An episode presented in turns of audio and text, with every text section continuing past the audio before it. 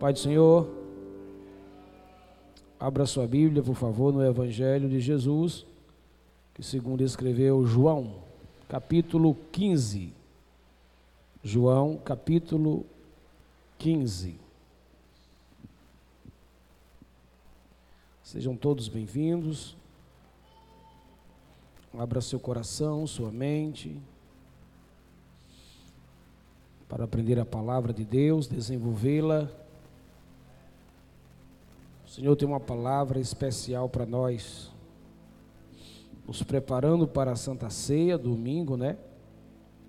Culto cheio, abençoado, o culto especial para a igreja, ninguém pode faltar, deve vigiar durante esses outros dias que faltam para estar aqui bem, feliz e alegre. Coloque no seu coração assim, ó Vamos supor que Jesus volte depois do culto de Santa Ceia. Viva sexta, sábado e domingo com intensidade. Aí você prepara durante esses três dias, sexta, sábado e domingo, o dia todo, um culto que você é o culto, é a oferta. Você prepara um culto poderoso para o Senhor. Aí eu tenho certeza que você aqui não vem para meio culto, você vem para o culto inteiro. E você vai ver que coisa grande o Senhor vai fazer. João capítulo 15, quem achou, diga amém. Olhe para o versículo de número 5. Eu sou a videira, vós os ramos. Quem permanece em mim e eu nele, esse dá muito fruto, porque sem mim nada podereis fazer. Amém? Tome o assento, por favor. Quero, com base nesse texto, pregar sobre o que não podemos ser como igreja. Diga para alguém ou pergunte para alguém o que é que nós não podemos ser como igreja, hein? Muita coisa. Nós somos igreja no coletivo e somos igreja no individual. Como igreja no coletivo, nós nos tornamos um corpo completo. Como igreja individual, nós somos membros, ainda que estejamos cada um em sua casa, cada um em sua cidade, cada um em seu estado, cada um em um país, em um lugar do mundo, ainda somos membros.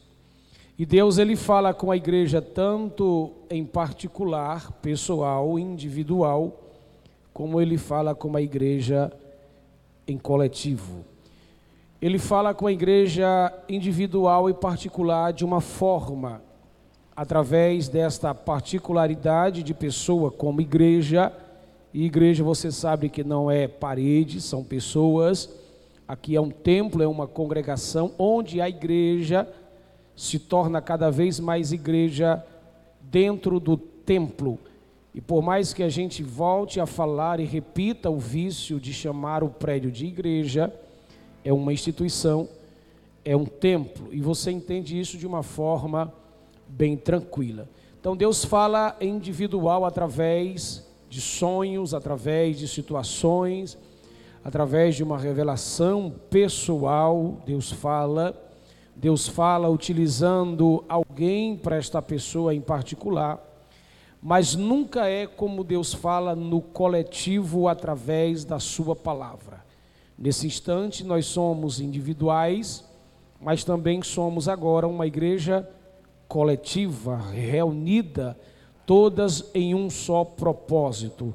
Então, nós somos igreja do Senhor. O capítulo 15 de João, Jesus é apresentado como a videira verdadeira e nós somos apresentados como ramos que está ligado na pessoa de Jesus.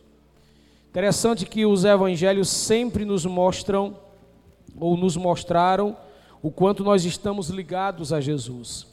Ele é pastor, nós somos suas ovelhas. Ele é a cabeça, nós somos o corpo. Ele é o noivo, nós somos a noiva, ele é a videira e nós somos os ramos.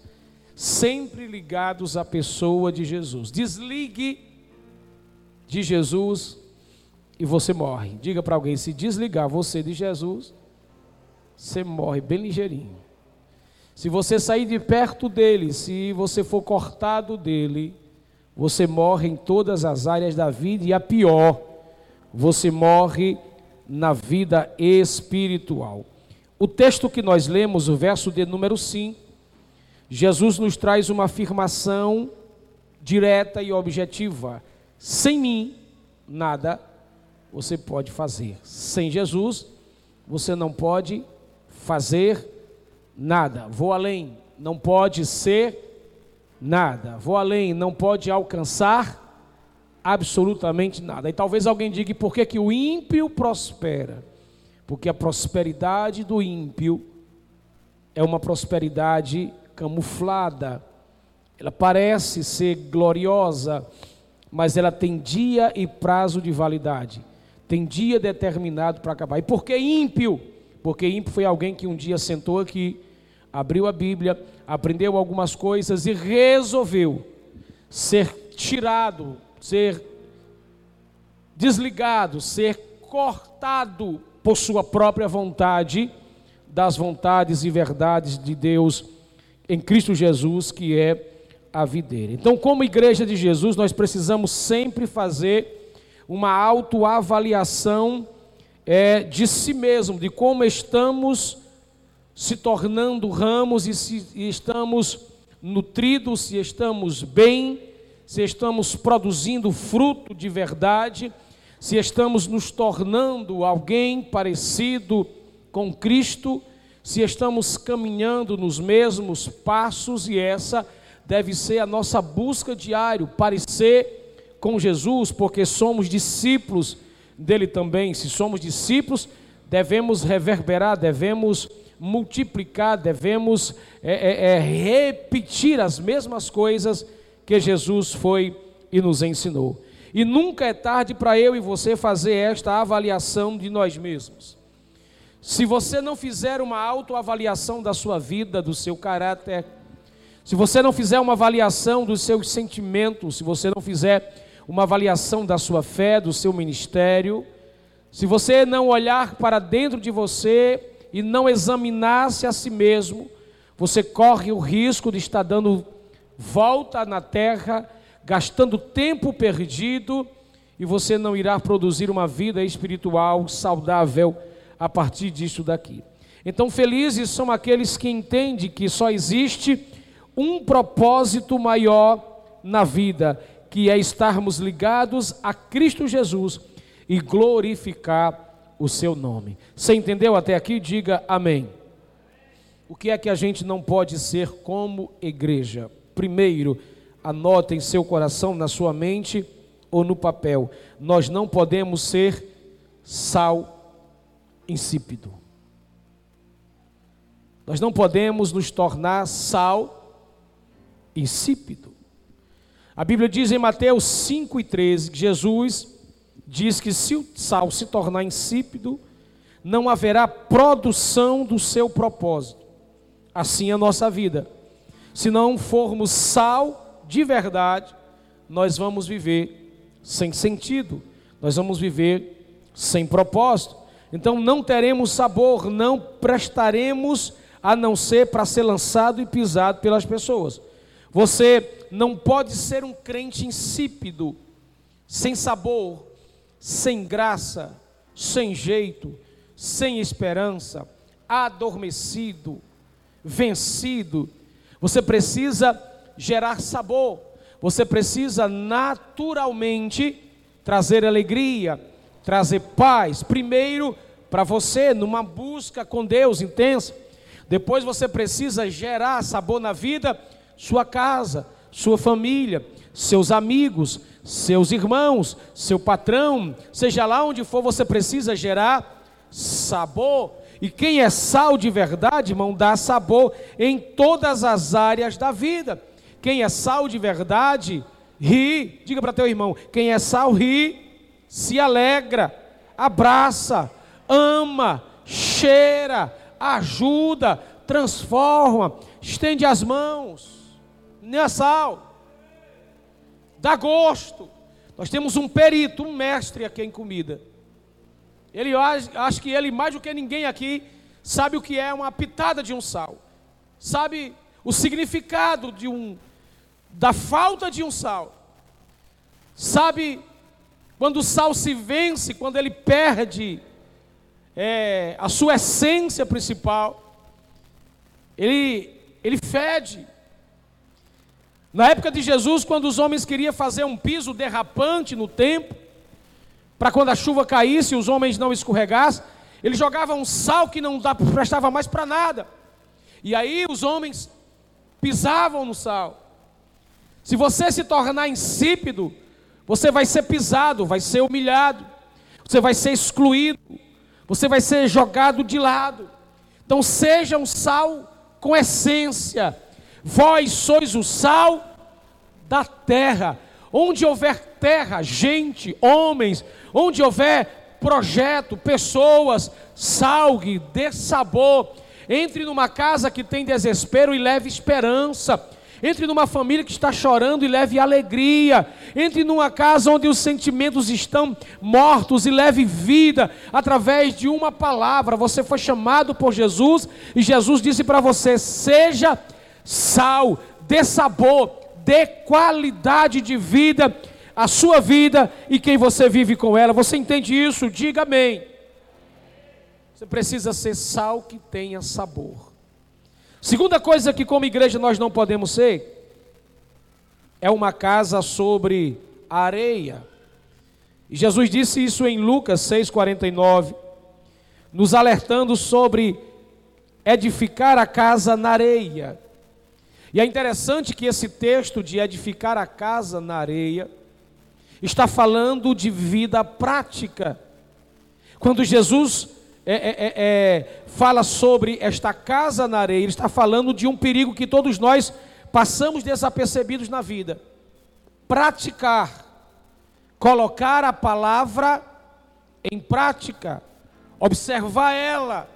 Assim como o médico diz para você, você tem que tomar durante 10 dias, 20 dias, 30 dias, 3 meses. Esse remédio arrisca, senão você vai perder o projeto que é o tratamento para a sua vida.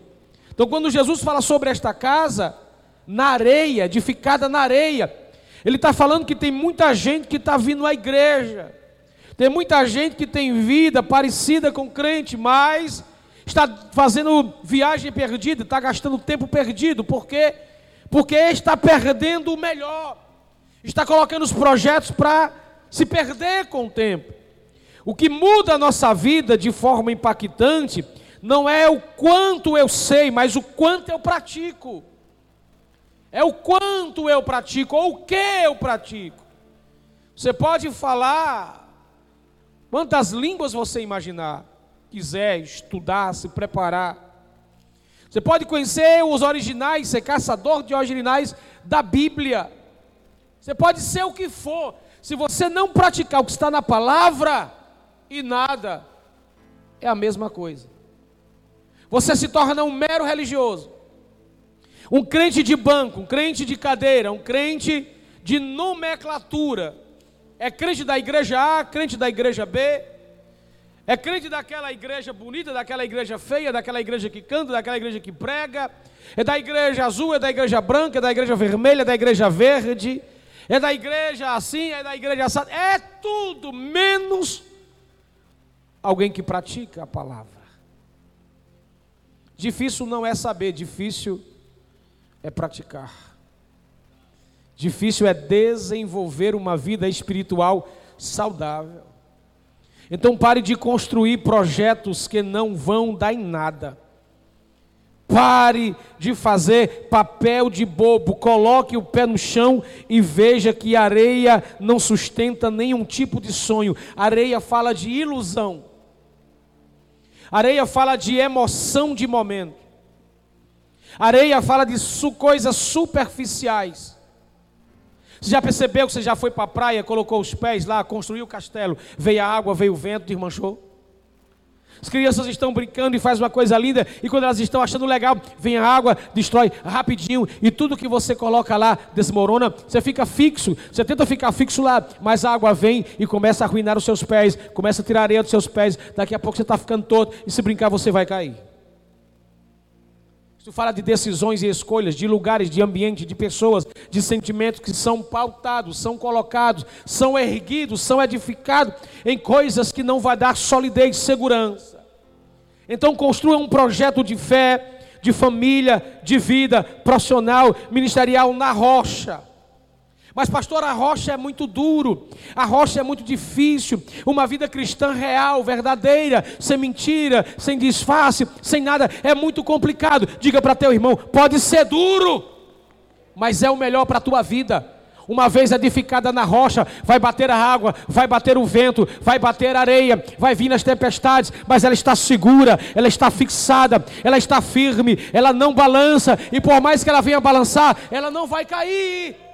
Onde é que você está fixando? Onde é que você está é, edificando sua casa, sua fé, seu coração, seus sentimentos, seu casamento, seu ministério? Onde é que você está colocando isso? Não coloque isso em projetos e ideias esquisitos. Não firme suas emoções, seu coração, a sua fé em homens, em pessoas, porque amanhã pessoas vão te decepcionar.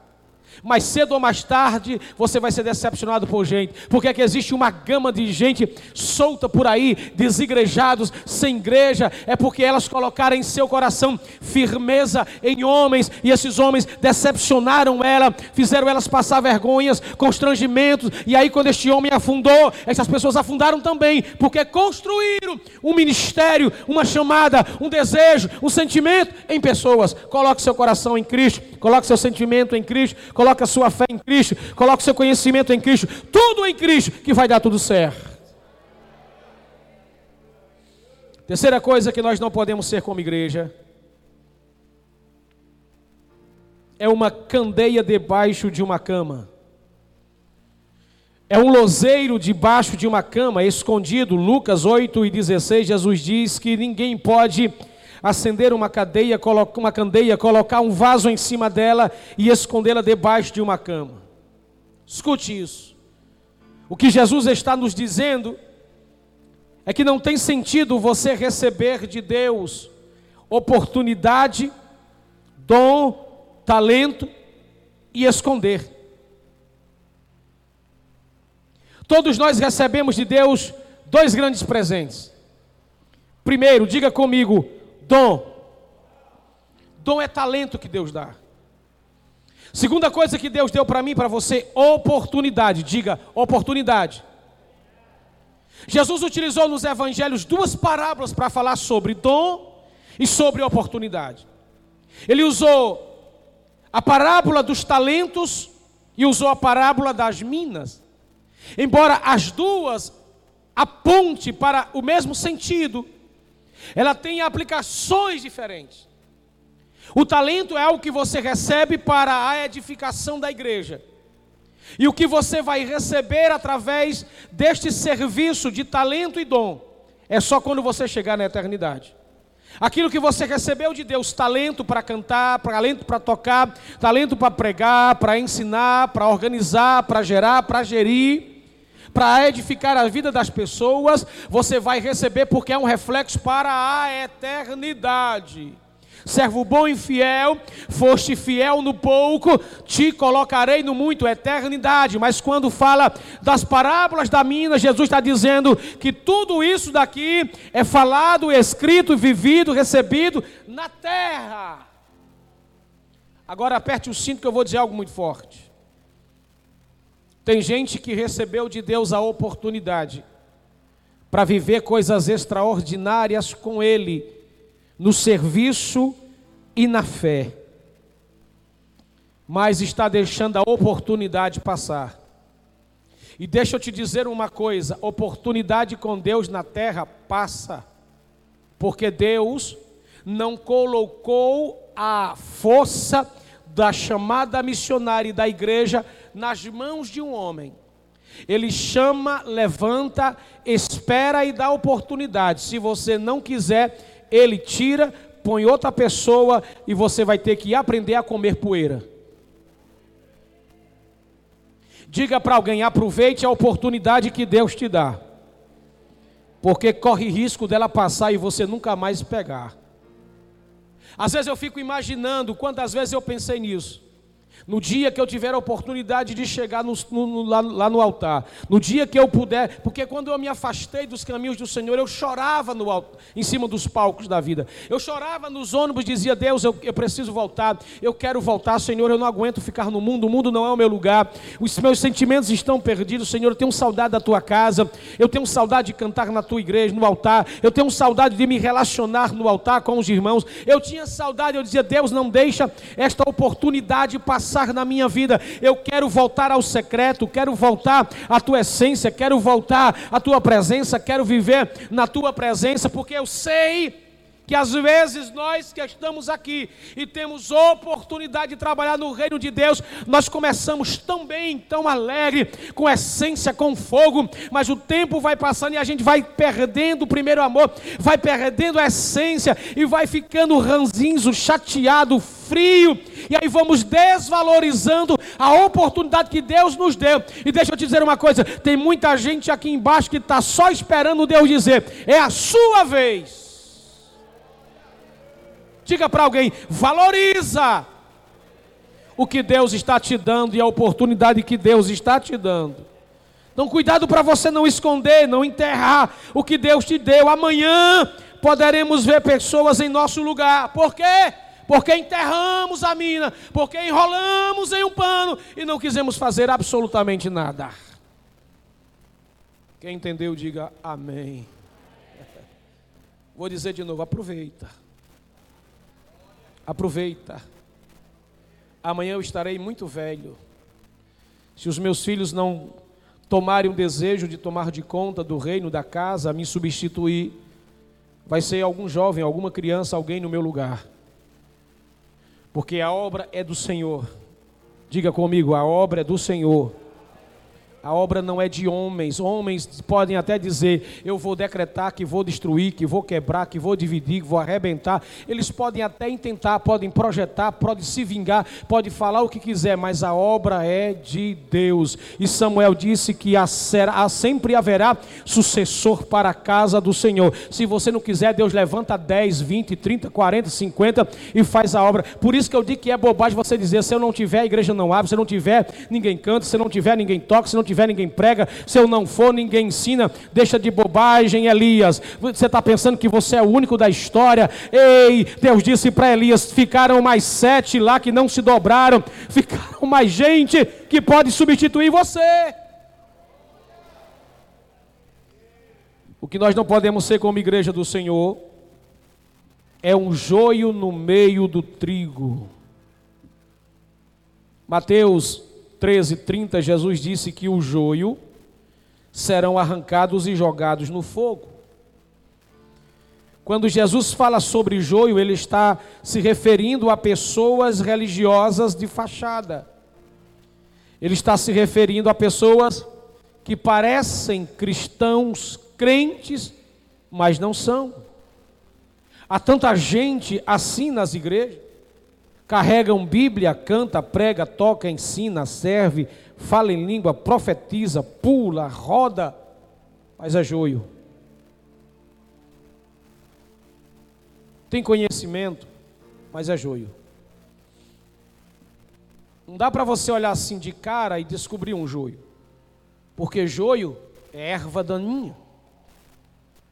Se você plantar grama, e se você não cortar ela, com pouco tempo vai nascer uma folha semelhante a ela. Você vai dizer que lindo, ela brilha, ela é legal, ela é bacana. Mas se você tocar na sua essência, você vai perceber que a grama original ela é um pouco mais áspera. E a erva daninha, ela é lisa. Diga, é lisa. O joio é liso. O joio é escorregadio. Brilha, é bacana, é legal, mas é joio. A sua essência é de lobo.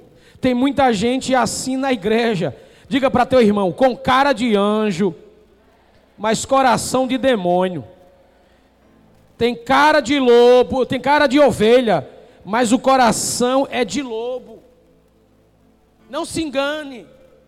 Tem um monte de gente aqui legal, um sorrisão, 15 para as 3, de orelha a orelha.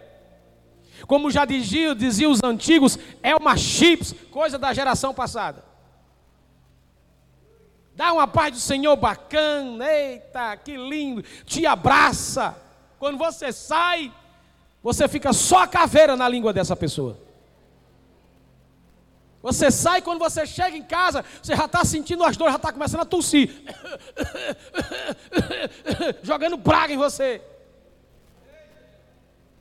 Irmãos, é triste eu dizer isso para você, mas a gente toma ceia com pessoas, a gente parte o pão com elas, a gente, sabe, adora ao Senhor com ela, senta perto de alguém na igreja. Infelizmente essa é uma grande verdade. São as pessoas que mais nos traem.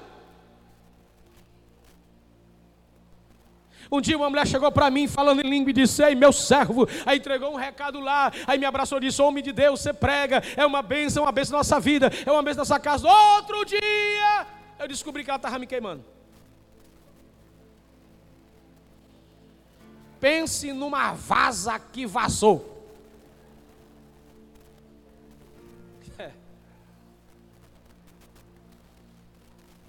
Irmão, vigia. Irmão, vigia. Vigie com o seu coração. Para de deixar se levar pelas falsas ações, pelas mentiras disfarçadas nos arraiais evangélicos. Pastor, é porque o, o, irmão recebeu a oportunidade, eu não recebi não. E, e ele recebeu porque não, ele, ele, ele, comprou, ele, ele invocou. Irmãos, eu conheço pastores que negociaram sua chamada para estar no altar. No dia que o pastor me chamou para assumir igreja, eu fiz assim: sangue de Jesus tem poder, eu não quero, não, homem. Mas é sempre assim: é quem não quer, é quem vai. E tem muita gente que quer, e que quando a coisa aperta, corre. O trigo é diferente. E deixa eu lhe dizer uma coisa que você não vai gostar a gente vai ter que aprender a conviver com esse povo até o dia do arrebatamento. Pastor, se eu pudesse, eu matava aquela irmã. Se pudesse, mas não é para matar. Pastor, se eu puder, eu dava uma chinelada na cara daquele infeliz. Ô irmão imoral, ô irmão cheio de coisa. Pastor, se eu pudesse, eu quebrava o meu celular. Pastor, se eu pudesse, eu botava o carro, eu mirava, passava por cima só para ver a bagaceira. Você não pode fazer isso. Pastor, o senhor é pastor, o senhor pode tirar, o senhor pode excluir. Não, não posso. O Senhor disse que essa tarefa é dos anjos. E pense nos anjos que vai vir tirar esse povo. Eles têm uma faca, têm um machado, eles têm uma roçadeira, eles têm uma foice grande. Não pode ser arrancado, não pode ser destruído, porque pode ferir alguém. No meio da sua família, talvez você seja o trigo.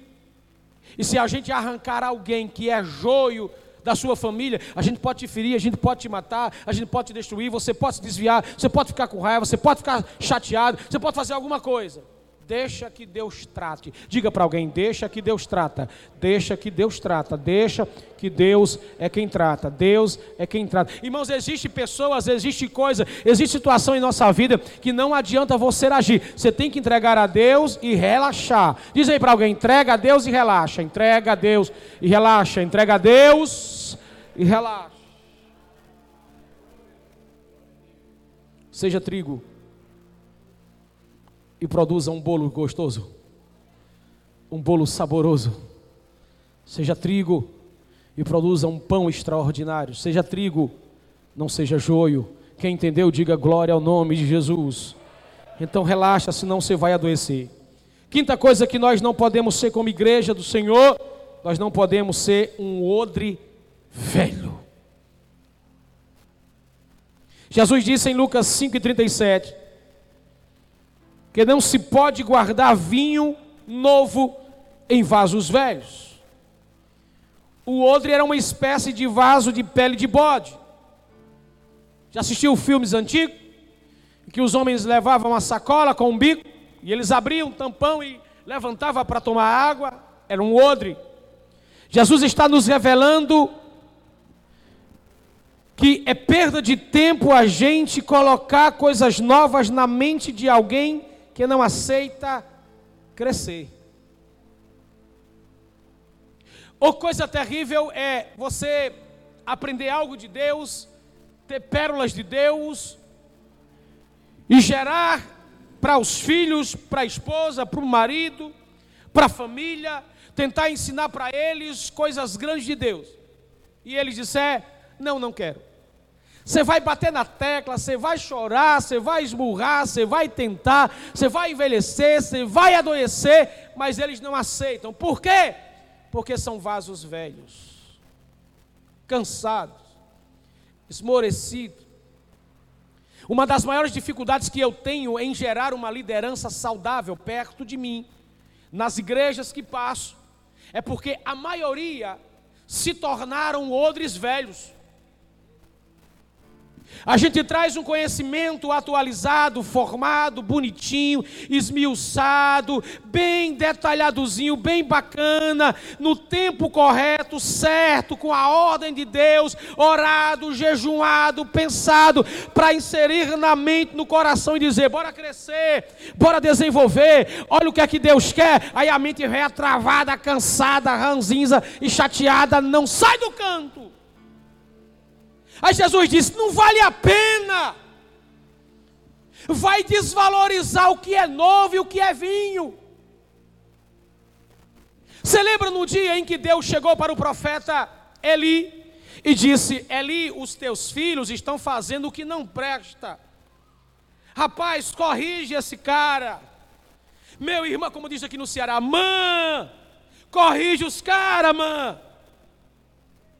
Aí ele só chega e diz por mim assim: faz isso não, faz isso não, faz isso não, cara, faz isso não. Fica por aí.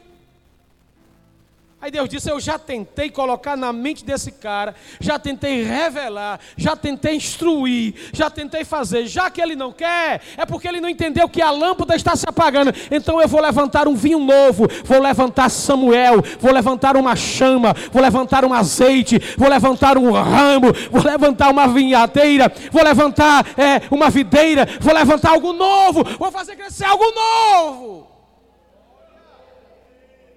Olhe para mim, todo dia Deus está atualizando a nossa vida, todo dia, a nossa vida é atualizada. A prova disso é que Jeremias disse que as misericórdias do Senhor, ela se renova todos os dias. Lá no céu tem um grande computador na mente do eterno, olhando para mim, para você e atualizando a nossa história até, até chegar a graça de Deus, tudo era velho. Quando Jesus entra no período da graça, e aí vem a gente, a Bíblia diz que tudo se fez novo, novo, novo, novo e novo. Salomão só teve uma perspectiva da vida do céu para baixo, porque ele só entendia que isso daqui, tudo para ele era velho, tudo para ele era ultrapassado, tudo para ele se repetia, mas quando Jesus chega, ele traz algo novo para mim, traz algo novo para você, ele muda a nossa história. A gente precisa aprender a ser renovados pelo Espírito de Deus.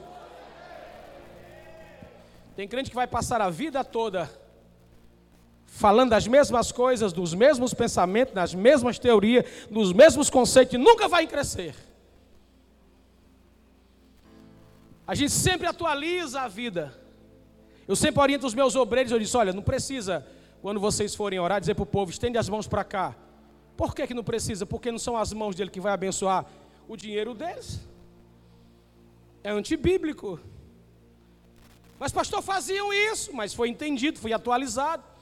A informação, a pregação, a mensagem, ela é atualizada com a geração. Ela vai em uma velocidade.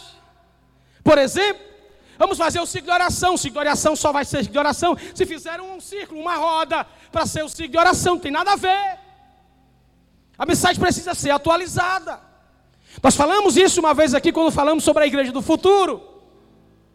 A gente precisa compreender que a gente vai se desgastar à toa, tentando colocar na cabeça de gente que se tornou vazia, que se tornou insignificante, que não abriu o coração, não abriu a mente para a verdade. Diga para alguém aí: abre a mente, abre teu coração e não desperdiça. Aproveita o novo, aproveita a mensagem, aproveita a coisa, aproveita, aproveita, aproveita. Sabe qual é o maior desafio da igreja do futuro? A gente é ensinar para o povo de uma forma tão fácil a palavra de Deus. Você está entendendo o que eu estou pregando? Diga amém. Então, gente, não desperdice tempo. Não gaste investimento com quem nunca irá tentar crescer, desenvolver. É exaustivo e ao mesmo tempo desanimador fazer que as pessoas cresçam. Investir. A gente investe nos filhos, todo dia a gente está educando os filhos, todos os dias nós estamos atualizando os meninos, chegam da escola, irmão, ele vem com tanta coisa na cabeça, com tanta coisa na fala, vem com tanta gíria, com tanto negócio. Aí quando eles chegam lá em casa, a gente atualiza, fazendo o quê? Fazendo sessão de carrego dos meninos. Bota de cabeça para baixo, balança, diz sem Jesus tem poder, pega uma vaiana de 40 milímetros, dá a poupança do cara, ajeita o cara, põe o cara na parede, senta na cadeira, muda isso aí, muda essa linguagem, diga diferente. Não deu glória não, né? Tá doendo? Tá doendo? Então não coloque vinho novo em odre velho, invista em quem quer crescer. Diga para alguém: invista em quem quer crescer. Deixa eu dizer uma coisa para você, para me preparar para terminar. O pai tinha dois filhos, o filho mais novo e o filho mais velho. Era mexedor de massa para o velho, que era pedreiro. E a vida daqueles moços era fazer massa para o velho, sentar tijolo. Aí o mais novo olhou e disse assim: Pai, eu quero aprender a sentar tijolo com o senhor. Aí o pai disse: Vamos lá para o quintal da casa e vamos fazer isso lá. Pratica lá. E o menino pegou e arrebentou. Cresceu e disse: Pai, agora eu não quero ficar só no tijolo, agora eu quero aprender a fazer o reboco, a massa fina. Eu quero aprender a melhorar isso aí. Eu quero, eu quero, eu quero fazer. O pai ensinou, o menino foi embora. Daqui a pouco ele disse, pai, eu não quero mais isso, não. Agora eu quero sentar cerâmica no chão, eu quero sentar na parede, eu quero fazer um acabamento fino, eu quero trabalhar com gesso, quero trabalhar com argamassa, eu quero me especializar nisso aqui. O menino foi, e aí o menino começou a crescer, crescendo, crescendo, crescendo, crescendo. Daqui a pouco já estava fazendo a leitura de planta dos arquitetos, do engenheiro, e o menino se tornou um grande mestre de obra, construindo prédios e prédios e mais prédios respeitados. Filho mais velho, a vida toda fazendo barro, massa para o pai. O mais novo entendeu o que é vinho novo em outro novo. Não dá para fazer em remendo em roupas velhas. Vai ficar feio. Vai ficar desengonçado. Vai chamar a atenção. Nós não podemos ser aquele, aquele espantalho do São João, cheio de remendo, cheio de cabelo, de vassoura pensada. Então pode ser aquela aquela bonequinha insignificante. A gente não pode ser o palhaço do circo. Tem que ser uma nova criatura. Crente diferente, crente novo, crente bonito, mulheres bonitas, mulheres inteligentes, homens envolvidos na obra, mulheres envolvidas na obra, rapaz, moça, gente crescendo, desenvolvimento em grandes coisas. É isso que a igreja precisa ser. A igreja não pode colocar aquilo que ela recebeu de Deus, as pérolas, e jogar para os porcos. Você entende? Diga glória a Deus. Sexto e último lugar, o que a gente não pode ser. A gente não pode ser um bastardo quando a gente pode ser um filho. O escritor aos Hebreus 12, 8 disse isso. Mas se estáis sem disciplina, de qualquer todos os seus efeitos, participantes sois, não como os bastardos, e sim como filhos. Um dos maiores perigos da fé cristã, sabe o que é? É a gente se tornar escravo, bastardo, quando eu e você podemos ser filho. É a gente estar tá se comportando na igreja como escravos. A gente está na igreja se comportando como gente esquisita, como crentes miseráveis, descalços, humilhados, se comportando de forma errada, quando a gente tem que ser crente de verdade, filhos de verdade.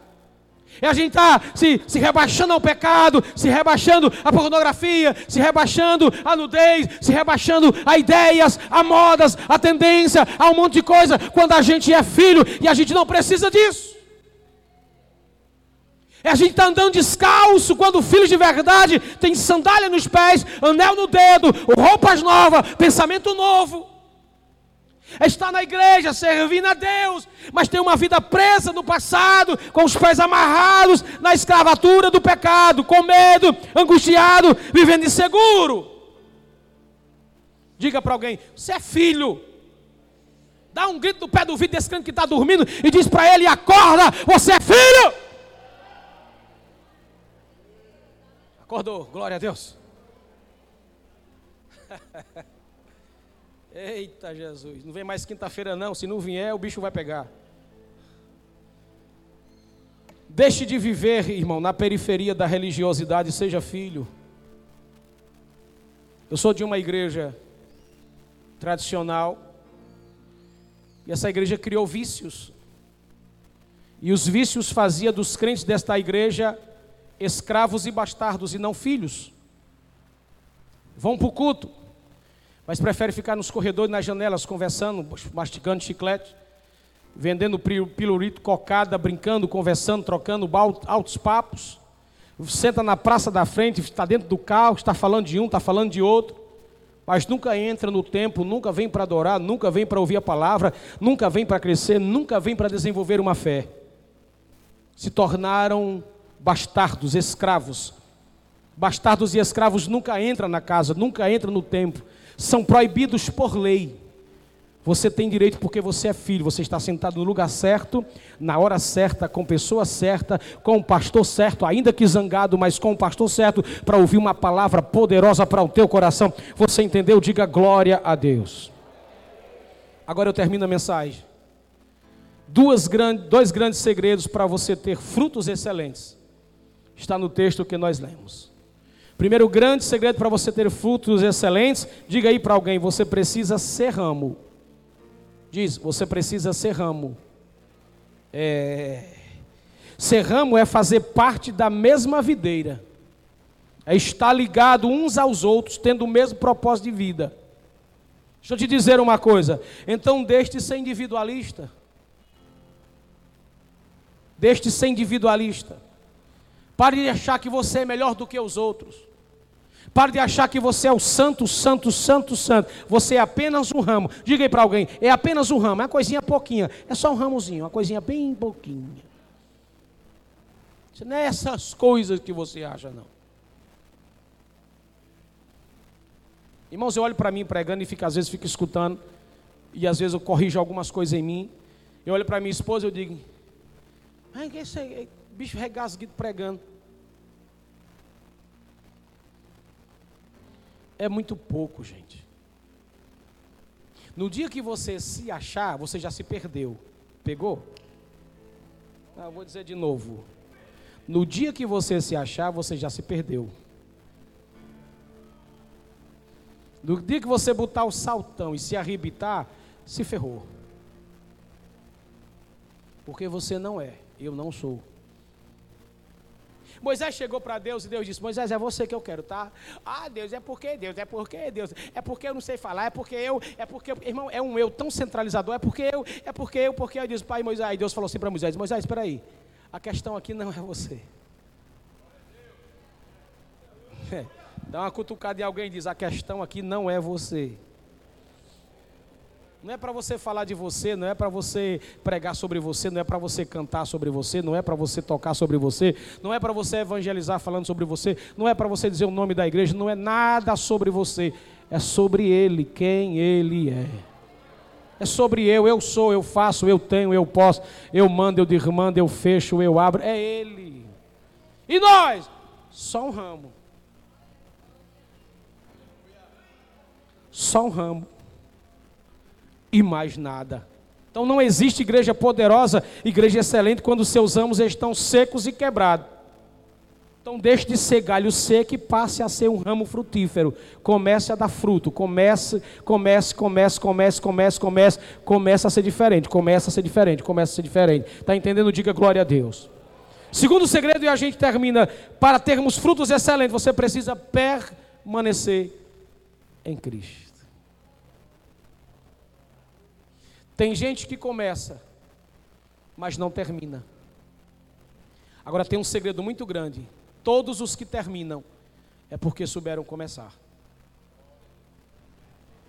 Vou dizer de novo: nem todo mundo que começa termina, mas todos que terminam é porque um dia souberam começar. E qual foi o segredo de terminar? Permaneceram em Cristo. Faça chuva e faça sol, esteja em Cristo, ligados em Cristo, enraizados e sobreedificados nele pela fé. Tem gente que começa, mas não termina, porque não tem prazer. Não segue, não caminha. Irmãos, o mesmo amor do começo para com Deus eu ainda tenho. Todo dia para mim é uma coisa nova para Deus, todo dia. E todas as coisas que eu faço por meio é, da minha chamada para o reino de Deus é sempre o melhor, sempre o excelente. Para atender uma pessoa, eu venho como que eu fosse a pessoa mais importante da história para cuidar daquela pessoa que o Senhor está colocando nas minhas mãos. Todo dia, hoje eu cheguei e estava tão cansado depois daquele curso extraordinário de ontem, depois daquela comida que o pessoal fez aí, que eu quase morro de comer. Mas o Francisco, Aí hoje, na correria da vida, aí, aquela coisa toda, eu, não, vou pegar uma mensagem que eu tenho ali guardada, tem um monte de mensagem, dar comida para o povo. Aí Deus disse: não dê comida requentada de ontem que não serve. Aí eu gosto de perguntar para Deus: por que Deus? Porque eu vou levar algumas pessoas lá que precisam ser tratadas nesta área com as palavras que eu vou colocar na sua boca.